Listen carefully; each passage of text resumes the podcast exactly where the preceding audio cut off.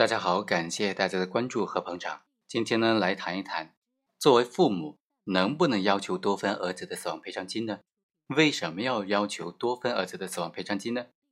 对于父母提出的这种要求多分儿子的死亡赔偿金的诉讼请求，法院又是怎么分析的呢？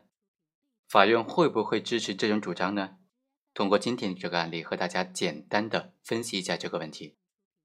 本案的被害人吴某。因为交通事故意外身亡，留下的母亲、妻子和儿子三个人就要求分割这笔赔偿款，对簿公堂。对于这笔赔偿款该怎么分割呢？一审法院就认为，根据侵权责任法的规定，死亡赔偿款的性质是财产赔偿，属于对受害人因为侵权行为死亡之后造成实际收入减少的补偿。死亡赔偿款它并不是遗产。是对受害人亲属遭受的间接损害而设立的赔偿项目，有权对死亡赔偿金提出请求的赔偿权利人是受害人的近亲属。请求权的顺序原则上是按照继承顺序来行使的，所以在本案当中，陈某是受害人的妻子，吴某是受害人女儿，朱某是受害人的母亲，这三个人都是受害人的近亲属，都是分割死亡赔偿金的权利人。那该怎么分割呢？法院认为，应当根据死亡赔偿款的法理性质以及案件的具体情况来酌情考虑、酌情的分割。在这个案件当中，这笔死亡赔偿款的分割应当考虑和受害人共同生活的紧密程度来确定。按照民法的公平原则，考虑到原被告都和死者生活关系非常紧密，所以原被告三人各分得三分之一。一审判决之后啊，母亲就提出了上诉。母亲认为，如果以三分之一的平分的原则分割的话，既显示公平，又和事实相违背。朱某作为被害人的母亲，没有计算十月怀胎，单就吴某出生之后到死亡之前，已经和吴某共同生活了三十二年。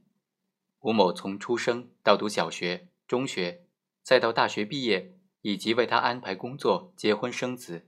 倾尽了朱某一生的心血，现在白头人送黑头人，吴某的离世给朱某造成的伤害是非常痛苦的。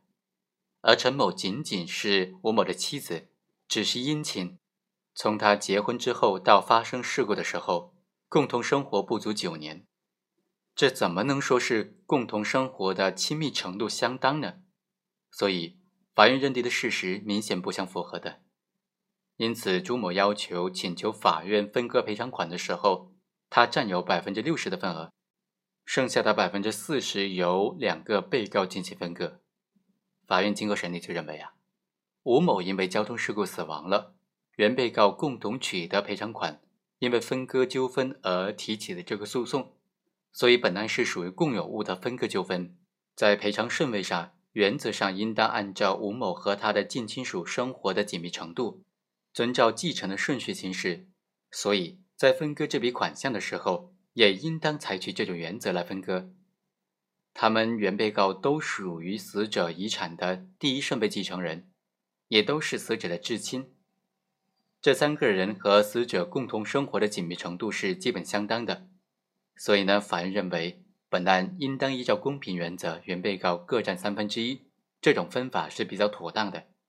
于是，二审法院驳回了上诉，维持原判。好，以上就是本期的全部内容，我们下期再会。